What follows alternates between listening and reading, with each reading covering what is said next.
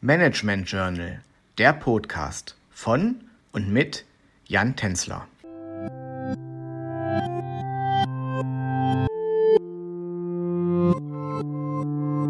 Herzlich willkommen zur 27. Folge des Podcasts Herausforderungen und Besonderheiten von Familienunternehmen. In den letzten Folgen haben wir uns mit der Strategie von Familienunternehmen auseinandergesetzt und haben dabei festgestellt, dass Unternehmen verschiedene Aspekte bei der Strategieformulierung beachten müssen. Heute wollen wir uns noch einmal speziell mit der geeigneten Strategie für Familienunternehmen auseinandersetzen.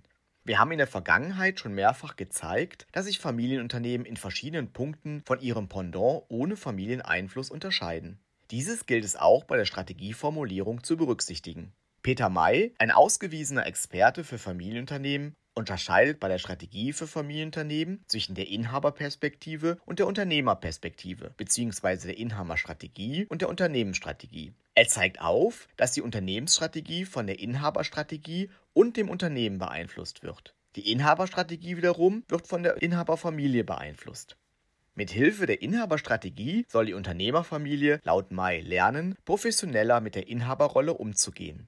Damit gilt es also für ein Familienunternehmen, sich nicht nur mit den unternehmensspezifischen Aspekten in Bezug auf die Strategie auseinanderzusetzen, sondern auch mit den familienspezifischen. Bei der Inhaberstrategie unterscheidet Mai drei Dimensionen. Die Inhaberstruktur, das Geschäftsmodell und die Governance-Struktur.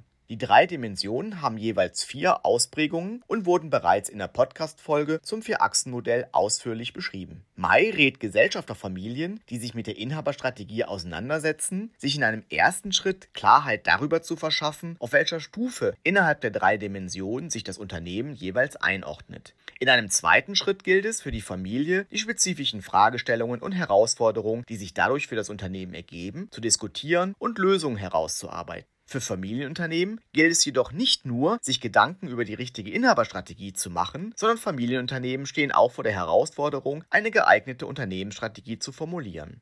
Bei der Unternehmensstrategie zeigt May auf, dass Gesellschafterfamilien neben den typischen Herausforderungen, vor denen jedes Unternehmen in Bezug auf die Strategie steht, auch von dem dynastischen Willen der Familie und den verwandtschaftlichen Beziehungen der Gesellschafter untereinander bei der Strategieformulierung beeinflusst werden. Der dynastische Wille der Unternehmerfamilie führt dazu, dass die Familie das Unternehmen langfristig ausrichtet, damit es über Generationen in Familienhand bleibt. Die verwandtschaftlichen Beziehungen der Gesellschafter führen laut May wiederum zu einem individuellen Spannungsfeld, für welches individuelle Lösungen erarbeitet werden sollten.